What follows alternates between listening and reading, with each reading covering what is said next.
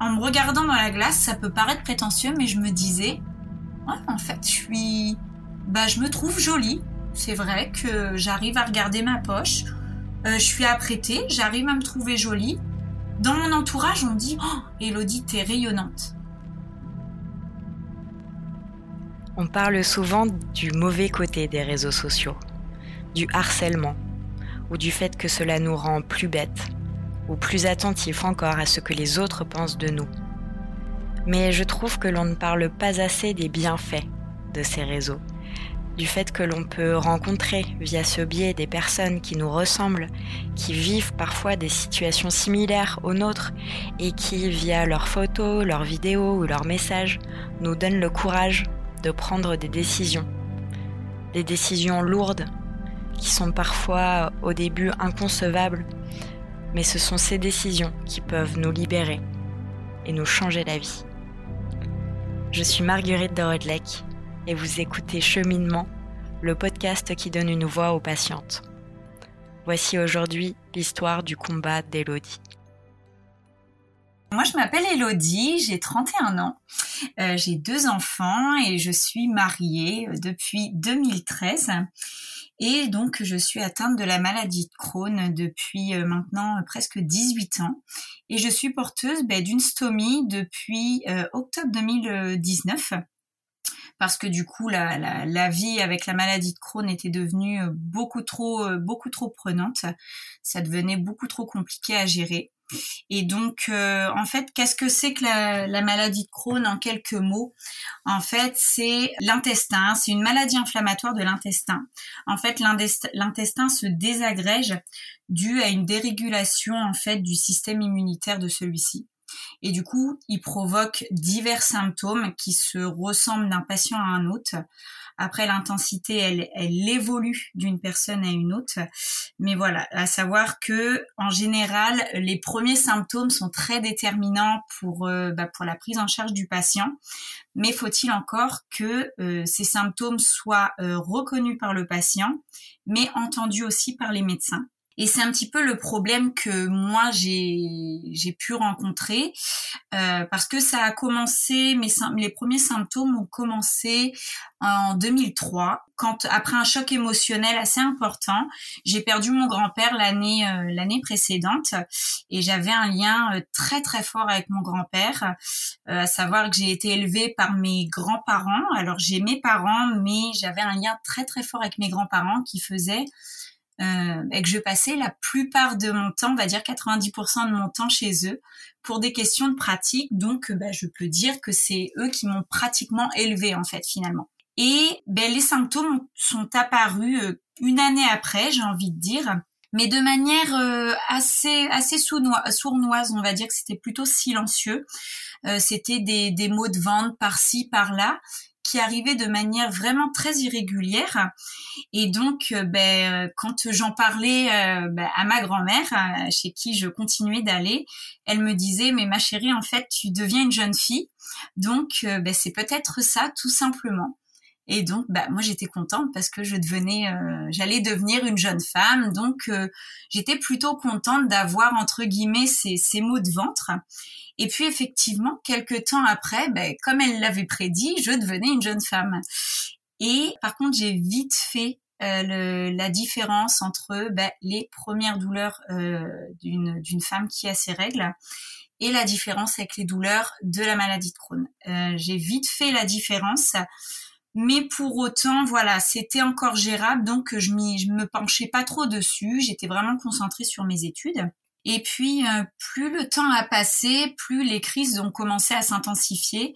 J'avais de plus en plus mal au ventre, comme l'impression que j'avais le un étau qui me serrait les intestins. J'avais euh, dès que je mangeais, j'allais aux toilettes dans les dix minutes qui suivaient. Euh, je ne prenais pas de poids et il pouvait arriver que j'ai des hémorragies anales. Et donc, euh, bah, de là se sont enchaînés tous les rendez-vous chez les médecins avec euh, avec mes parents. Pour l'instant, ça s'était euh, résumé au médecin de famille en fait, qui a émis plusieurs hypothèses, mais qui finalement n'a jamais fait de test ou de bilan sanguin ou de ou de contrôle, si je puis dire, pour pouvoir mettre en évidence quoi que ce soit.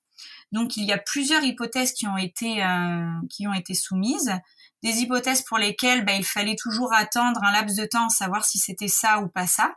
Seulement, bah, pendant ce temps-là, les crises elles, continuaient à s'intensifier et pour l'école, ça devenait euh, complètement ingérable, c'est-à-dire qu'une à deux fois par mois, l'école était obligée d'appeler ma grand-mère pour venir me chercher tellement j'étais mal.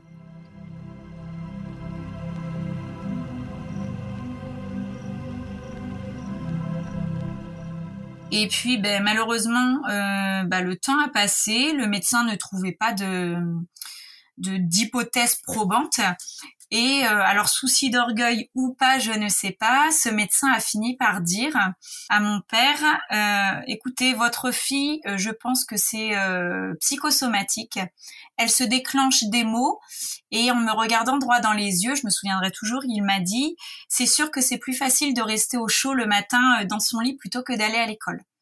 Donc vers 13-14 ans, en général, on est un peu vexé d'entendre ça et on a confiance en son médecin. Donc j'ai laissé tomber et puis euh, ben, j'ai pris mon mal en patience. C'est-à-dire que quand j'avais mal, je ne disais plus rien à personne. Je prenais le temps que ça, ça passe. J'avais pris le pli ben, d'aller me coucher, de mettre une bouillotte comme ma mamie me disait, et puis d'attendre que ça passe. Mais euh, le temps a passé comme ça et en juin 2006, il y a eu une, une, canicule assez importante et ça faisait déjà plusieurs jours que j'arrivais plus du tout à m'alimenter et plus du tout à boire. Et du coup, euh, bah, comme j'étais chez ma grand-mère, je passais le début des vacances d'été chez ma grand-mère. Euh, me voyant comme ça, elle m'a dit c'est pas possible. Euh, je prends le taureau par les cornes. Les cornes, c'est moi qui t'emmène chez le médecin et je vais taper du poing sur la table. Elle m'a emmenée et par chance, et aujourd'hui je me rends compte que c'est une grande chance que j'ai eue, c'est qu'on est tombé sur le remplaçant du médecin habituel. Et donc euh, ce remplaçant, ben, je lui ai expliqué un petit peu tous les mots que j'avais, ce que je ressentais, depuis quand, et donc euh, quand il a appris que jamais aucun bilan sanguin n'avait été réalisé, aucun aucun cliché médicaux n'avait été fait entre guillemets, il m'a regardé avec des gros yeux en disant mais là déjà il faut commencer par là. Le BABA c'était là de commencer par un simple test sanguin. Et donc euh, il nous a prescrit ce fameux test sanguin que ma grand-mère m'a emmené faire dès le lendemain matin. Et comme ma mère ben, travaille au laboratoire, elle, elle a fait partir ça aux urgences euh, et puis nous a dit ben, dans l'après-midi je vous appelle et je vous dis ce qu'il en est. Et effectivement, elle nous a appelé l'après-midi. Euh, je me souviendrai toujours des, yeux de ma grand-mère qui décroche son, son téléphone portable en plein milieu du, du, rayon de fruits et légumes parce qu'on était parti chercher des choses fraîches avec lesquelles je pourrais éventuellement m'alimenter parce que je ne mangeais plus du tout. Elle a décroché le téléphone et euh, aussitôt j'ai vu son regard euh, se remplir de larmes en fait. Et elle m'a dit, on laisse tout ça là, on a laissé le, caddie en plein milieu du supermarché. Elle m'a dit, euh, papa vient te chercher, on file aux urgences et de, de ce que j'ai compris du coup quand ma mère m'a expliqué au téléphone ce qui se passait le temps du trajet. En fait, mes résultats euh, au niveau de la CRP, tout ce qui était inflammatoire, c'était euh, bien au-dessus de la moyenne, trois fois supérieur à la moyenne. Donc du coup, j'étais vraiment en grande, bah, en grande détresse à ce moment-là.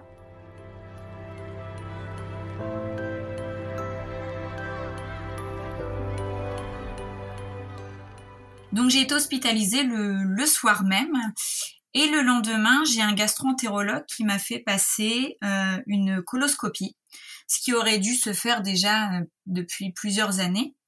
Et donc on a passé cette coloscopie, il a fait des prélèvements qu'il avait à faire. Et en salle de réveil, euh, il était à côté de moi, alors que je m'attendais à avoir des infirmières, mais non, lui était là. Et donc il a attendu que je reprenne un petit peu mes esprits. Et il m'a dit, voilà, je suis pratiquement sûre à 99% que vous êtes atteinte de la maladie de Crohn. Euh, j'ai fait des prélèvements, il me faut les résultats de ce, prélèvement, mais j'en suis pratiquement persuadée. Euh, l'état, là, il est vraiment critique, c'est-à-dire que l'inflammation n'est pas ciblée à un seul endroit, c'est que j'ai des endroits à plusieurs centimètres d'espace qui sont atteints et je ne sais pas comment je vais pouvoir traiter ça, sachant que je ne peux pas opérer plusieurs endroits qui sont atteints en même temps, ce serait beaucoup trop compliqué, il faut que ce soit localisé à un seul et même endroit. Donc de là, il m'a dit il va falloir euh, essayer de canaliser l'évolution de la maladie pour éventuellement envisager par la suite euh, une intervention chirurgicale. Mais pour lui, voilà, ça allait être compliqué. Vu l'étendue de la maladie, il allait falloir tester certainement plusieurs médicaments avant de tomber sur le bon. Et effectivement, on est, je suis, euh, je m'appelle le petit rat de laboratoire parce que j'ai testé mais des tonnes et des tonnes de, traitements euh, qui finalement n'ont rien fait sur la maladie, mais qui ont occasionné en fait des effets secondaires qui étaient catastrophiques. Euh, J'en ai deux qui me restent en tête parce que euh, ça a failli me coûter euh, bah, la, la, perte de, de, de, vue de mon œil gauche parce que j'ai eu une tumeur qui s'est euh, qui s'est développée en fait sur le nerf optique et qui l'a complètement écrasé. Ce qui fait qu'en fait j'ai un champ visuel à gauche qui est complètement nul à cause d'un traitement que j'ai pu prendre. Et un autre traitement en fait qui m'a occasionné une paralysie de la jambe gauche également. Qui fait que pendant trois jours, je n'avais plus, je ne sentais plus ma jambe. Donc on a dû euh, bah, revoir, réévaluer les traitements, le dosage, etc. Et du coup, bah, les années ont filé parce que de 2006, euh, j'arrive à 2013. Et entre-temps, il y a eu quelques opérations dues à ces effets secondaires. Euh, je compte encore une, deux, ça me fait à peu près six opérations. Donc de 2006 jusqu'à 2013, des opérations pour des fissures, des opérations pour des fistules anales, pour des abcès, donc énormément d'opérations pour des effets secondaires. Et en 2013, euh, je tombe sur un traitement euh, qui nécessite d'être hospitalisé en fait toutes les quatre semaines pendant à peu près cinq heures, le temps d'injecter ce, ce, fameux produit. Et là, on y voit un petit peu de mieux. C'est-à-dire que elle, ce traitement, il arrive à diminuer un petit peu les douleurs. Et à partir de là, je commence un peu à souffler parce que ben, euh, je peux enfin envisager de trouver un travail. Parce que trouver un travail avec des crises, c'était juste euh, impossible. J'avais réussi tant bien que mal à obtenir euh, bah, mes diplômes, mon BEP, mon bac et pour finir mon BTS. J'ai pu faire des stages et travailler un petit peu en intérim, mais c'était toujours entrecoupé par ces fameuses crises.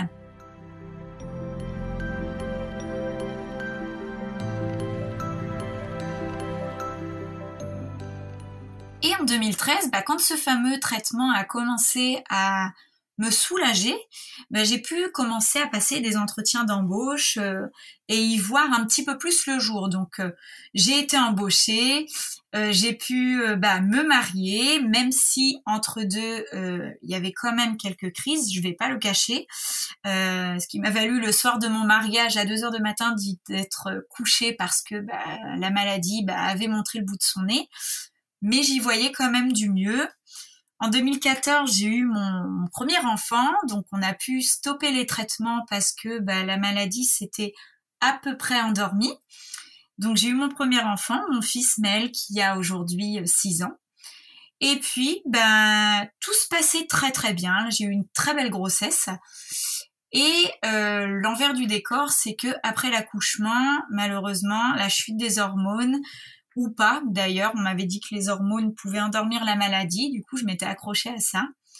Euh, la maladie est revenue, mais alors puissance 10. Exactement les mêmes symptômes, du sang, euh, de, énormément de mal à m'alimenter, une perte de poids assez conséquente. Euh, à 10, euh, ouais, à 18 ans, je faisais 42 kilos. Donc, j'étais pas bien grosse. Et du coup, quand j'ai eu mon fils à l'âge de 23 ans, j'étais, euh, j'avais un bon poids, j'avais profité de ma grossesse, mais disons que j'ai pas euh, eu beaucoup de mal à reperdre ce poids du fait de, la maladie qui reprenait de l'ampleur.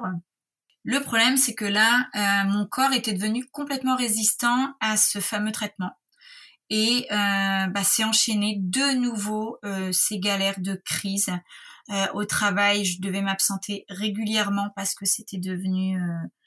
Bah, c'était un jour ça allait bien et du jour au lendemain j'étais au fond de mon lit pliée. Alors fallait faire comprendre ça aussi à un patron qui n'est pas forcément en mesure de le comprendre parce que pour lui la maladie de Crohn c'est bah, c'est quelque chose qu'il a entendu parler, mais c'est une personne qui a mal au ventre. Donc, euh, bah pour lui, un mal de ventre, voilà, une fois qu'il est passé, il est passé. Et pour beaucoup de personnes, la maladie de Crohn, c'est ça. j'ai souvent entendu des personnes qui me, qui me disaient Ah oui, oui, oui, t'as mal au ventre comme quand tu as tes règles ou comme quand tu as une gastro. Et en fait, non, c'est pas du tout comme quand on a une gastro ou quand on a ses règles. Euh, une gastro, j'ai envie de dire, c'est c'est un jeu d'enfant à côté de la maladie de Crohn. Une fois que c'est guéri, c'est guéri. La maladie de Crohn, elle, elle est incurable. Elle ne se guérit pas. Elle peut se soulager par des traitements, mais elle ne se guérit pas. Donc, euh, bah, j'ai de nouveau enchaîné ces, années de galère. Et finalement, en fait, aucun autre traitement n'a pu euh, prendre le pas et endormir cette, euh, cette maladie. Donc, du coup, de 2014 jusqu'à 2019, c'était... J'aime pas dire ce mot-là, mais pourtant, c'est vraiment, c'est vraiment le ressenti que j'avais. C'était l'enfer. Je ne faisais rien. Entre deux, j'ai eu ma fille en 2017 une grossesse, pour le coup, par contre, qui s'est très mal passée à cause des crises. J'ai failli accoucher à de nombreuses reprises euh, bien en avance à cause de ces fameuses crises. Et puis, euh, je ne faisais plus rien, c'est-à-dire que j'ai même pas pu m'occuper correctement de ma fille euh, à cause des hospitalisations. quand mon mari et mes enfants s'en vont faire une, simple balade en forêt, je soit je peux aller avec eux, mais au bout d'un moment je, peux plus, mes jambes me portent plus et je sens que la, crise arrive. Je suis trop faible pour aller plus loin, ou ben je suis pas bien et je reste à la maison. Du coup, je loupe plein de moments de vie de mes enfants, plein de moments de famille également. Et en fait, je me dis mais mais la vie c'est pas ça quoi. C'est pas ça et j'ai des idées euh, dans la tête qui qui sont pas euh, très catholiques entre guillemets. je, plusieurs fois, je me dis, mais en fait, euh, si c'est ça la vie, euh, autant finir rapidement parce que euh, j'étais pas bien. J'étais pas bien, j'en parlais pas autour de moi parce que je voulais pas inquiéter qui que ce soit. Et puis, bah, même les médecins, je voyais qu'ils n'étaient pas en mesure de pouvoir me soulager. En 2019, avec mon mari, on dit bon allez, on a passé vraiment une année catastrophique entre les hospitalisations, les douleurs, etc. On part en vacances on part en vacances d'été. On s'est dit là, faut, faut vraiment souffler. On va prendre le temps. On part en vacances, donc on avait attendu vraiment toute l'année pour pour avoir ce moment-là. On part, on se dit, on va faire le voyage en deux fois pour ne pas être trop fatigué. Je mets vraiment toutes les chances de mon côté pour être bien. Et on arrive là-bas, on était bien, euh, pas fatigué, on était reposé. On décide d'aller à la plage pour faire plaisir aux enfants. Et euh, à peine arrivée à la plage, je sens une douleur euh, au niveau du ventre et je me dis c'est pas bon, c'est pas bon, ça, ça présage quelque chose de, très mauvais. Et effectivement, ça a été une, une crise, mais alors d'une intensité euh, euh extrême, c'est-à-dire que on a failli appeler les pompiers sur la plage parce que je ne pouvais plus bouger. Mais je, je m'accrochais à cette idée de ne surtout pas appeler les pompiers parce que j'avais mon fils à côté de moi qui me disait mais non maman, faut pas que tu partes avec les pompiers, j'ai trop peur. Je me rappelle quand t'es parti, quand j'étais tout petit, t'es parti avec le SAMU parce que tu avais très mal à ton ventre. Je veux pas que tu repartes. Et effectivement, j'étais partie avec le SAMU, il était beaucoup plus petit. Quelques années auparavant, j'étais partie avec le SAMU parce que je faisais une occlusion intestinale. Et je me suis accrochée fort à ces paroles en me disant, Elodie, faut que tu prennes le dessus, faut que tu, faut que ça aille. Donc on a pris la décision de rentrer dans à notre location pour que je puisse me reposer et surtout de ne pas appeler les pompiers. Je ne voulais pas imposer ça de nouveau à mes enfants en fait.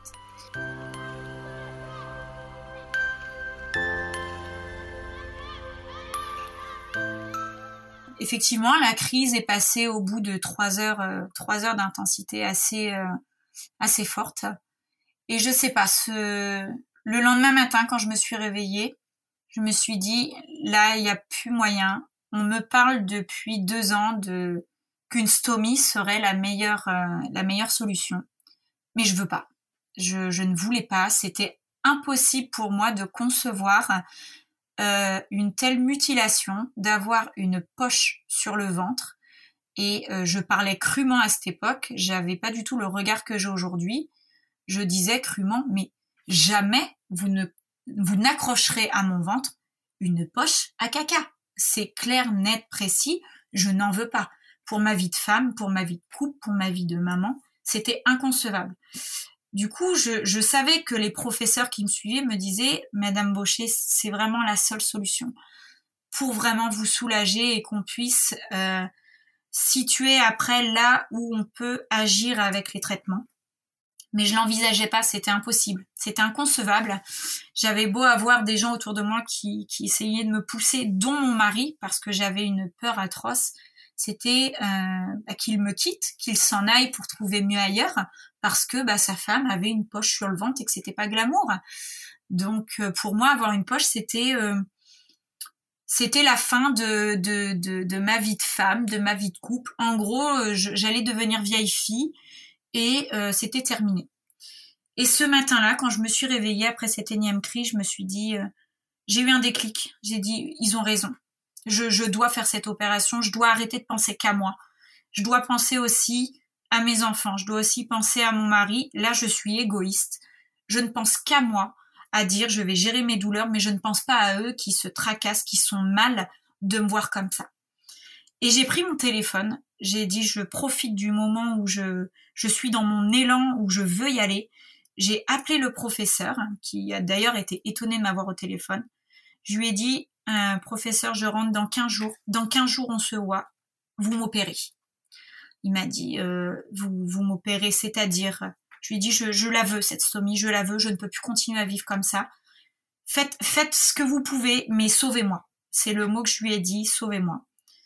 Et euh, effectivement, il a fixé, il m'a dit, je profite que vous êtes dans un élan de bonté et de, et de, de, de positivité pour prendre le, le rendez-vous. Donc on a passé les vacances tant bien que mal. Je vais dire que derrière ça, il n'y a pas eu trop trop de crise. Et euh, dès qu'on est rentré, trois jours après, euh, j'ai vu le professeur. Et quinze jours après, euh, il m'opérait. Il me disait, on opère, on met une stomie.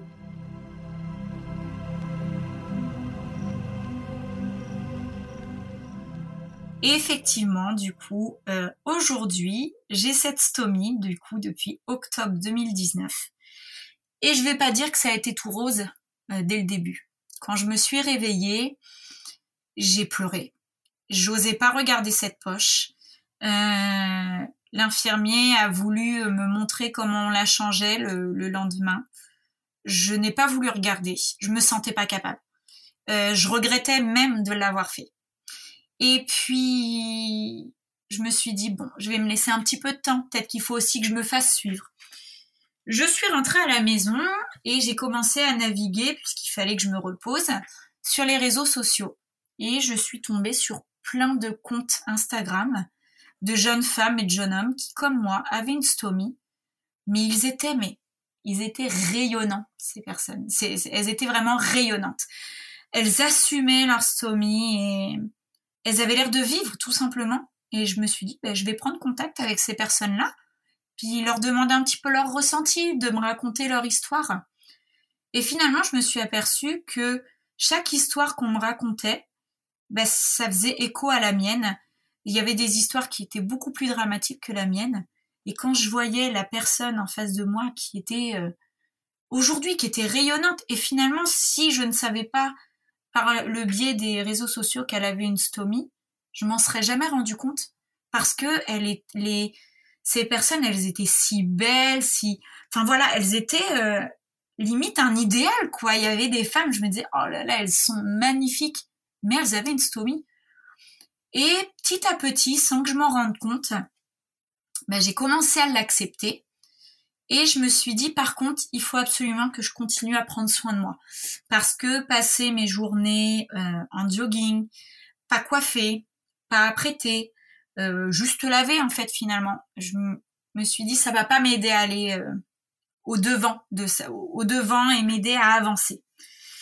Et en fait, euh, j'ai commencé à prendre soin de moi, à chercher des petits produits pour prendre soin de moi et me dire, bah ouais, je, peux m'autoriser à être une femme. En fait, j'ai le droit de continuer à vivre comme une femme normale.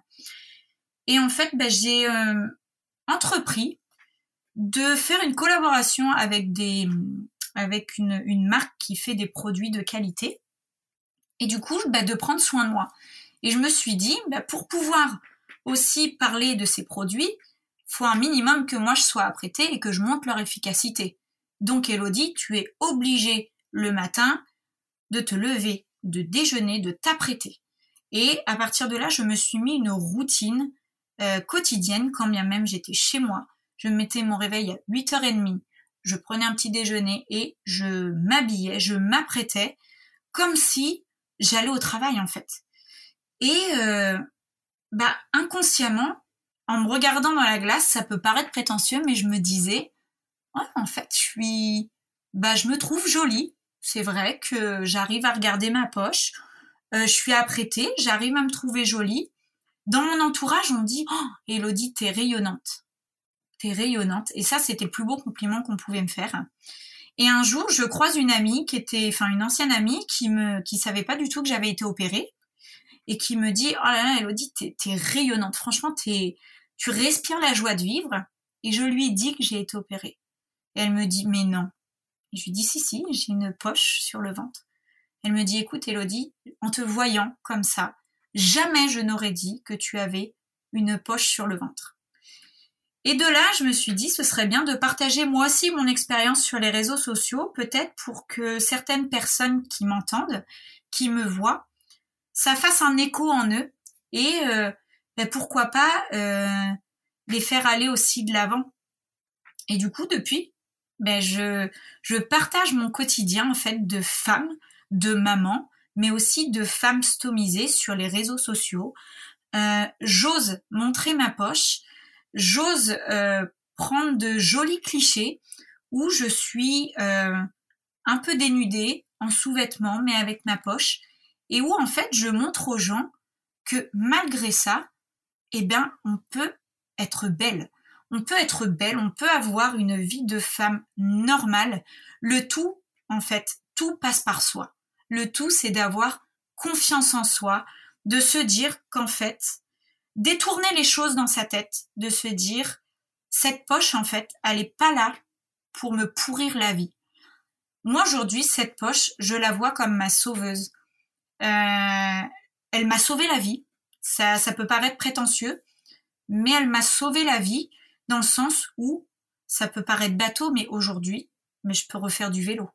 Je peux aller faire une balade en forêt sans me dire ah là on est à tant de kilomètres. Euh, va peut-être falloir qu'on fasse demi-tour parce que si jamais j'ai besoin d'aller aux toilettes ou que je suis en crise bah j'aurai jamais le temps de rentrer à la maison je peux euh, sortir euh, plus facilement avec des amis même si je le cache pas je reste quand même malade les crises elles sont là, mais beaucoup moins présente parce que la poche plus les traitements, maintenant j'arrive à gérer tout ça.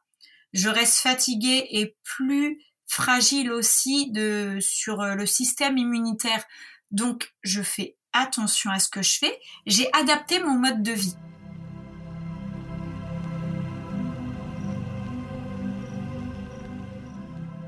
Alors, il y a des personnes qui diront oui, mais j'en ai, j'ai perdu pas mal d'amis moi sur mon chemin. Moi aussi, j'ai perdu pas mal d'amis, j'ai perdu pas mal de, membres de la famille sur mon chemin. Je, dis souvent que ces personnes-là m'ont laissé sur le bas côté parce que je pouvais pas faire les mêmes choses qu'elles. Mais en fait, c'est moi qui les ai laissés sur le bas côté parce que je n'ai pas couru après ces personnes-là, mais moi j'ai continué à avancer.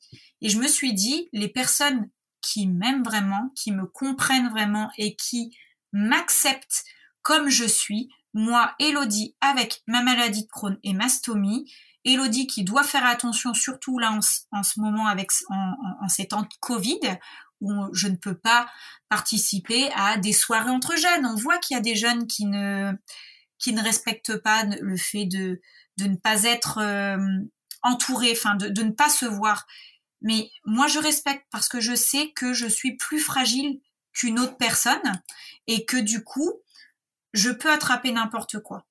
Donc j'ai adapté mon mode de vie, mais mon mode de vie, moi, il me convient parce que je suis heureuse, tout simplement.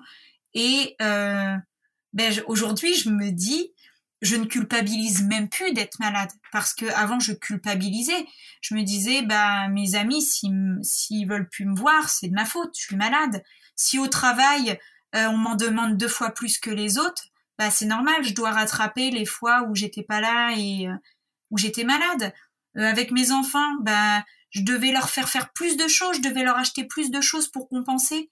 Et aujourd'hui, non, non, C'est tout ça, c'est que des leurs et c'est que des choses qui polluent l'esprit.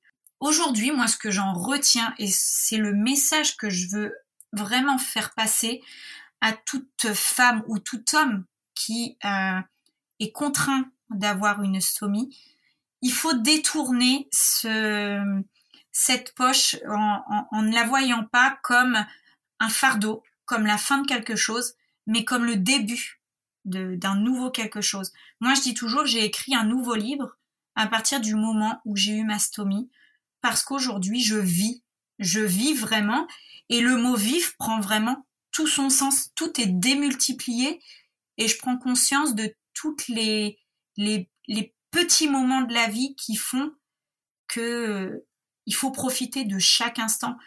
On a été tellement privés, euh, et je suis pas la seule, hein, il y a d'autres personnes malades comme moi et même bien plus, qui sont privées de moments tellement importants dans leur vie. Moi, le moment qui m'a le plus marqué, c'est j'ai été privée de la fin de mon mariage parce que été couchée. Mais aujourd'hui, voilà, ok, la maladie m'a pris ça. Mais par contre, aujourd'hui, j'ai pris le dessus sur la maladie. C'est pas elle qui me définit. Je ne suis pas que malade. Je suis euh, bah, tout simplement Elodie, femme maman, femme avec euh, son statut de femme. Je suis avec mon mari et euh, bah, je suis moi tout simplement. Et c'est ce qu'il faut. C'est, je pense que c'est ce qu'il faut, c'est relativiser, voir les choses comme une nouvelle chance et profiter, profiter, profiter, profiter, et ne pas laisser se, dominer, euh, se faire dominer par la maladie et par le regard des gens, euh, les regards qui sont incompris des gens. Et on ne peut pas leur en vouloir à ces personnes-là parce que la maladie de Crohn, c'est quelque chose qui est trop méconnu. Et c'est pour ça aujourd'hui que moi, je me, je me bats tous les jours pour parler et faire entendre que ce handicap invisible, eh bien, il existe. Il existe bel et bien. il faut en parler pour que les gens autour puissent connaître et savoir un petit peu comment ça se passe dans nos vies. Voilà. Alors après, il y aura toujours des personnes avec la méconnaissance et qui pensent tout savoir. Mais c'est comme tout. Il y a, il y a toujours des bonnes et des mauvaises personnes. Donc plus on en parlera, plus on acceptera et plus on montrera que c'est pas la maladie qui domine. Et je pense que à partir de là, bah, la vie est beaucoup plus belle, on peut profiter et euh, on mérite tous de vivre bah, une vie comme tout le monde. Le tout, c'est de dans sa tête d'avoir ce déclic. Et moi, c'est ce que j'essaye de faire avoir à toutes ces femmes et tous ces hommes euh, bah, qui sont confrontés à ça, qui puissent vivre tout simplement.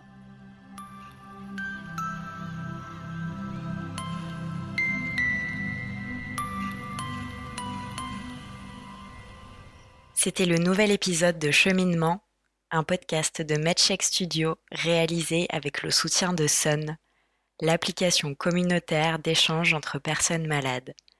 Merci à Clément, Zoé et le reste de l'équipe pour leur confiance. Si ce podcast vous plaît, mettez-nous 5 étoiles sur iTunes et laissez-nous des commentaires. À très bientôt pour un nouvel épisode.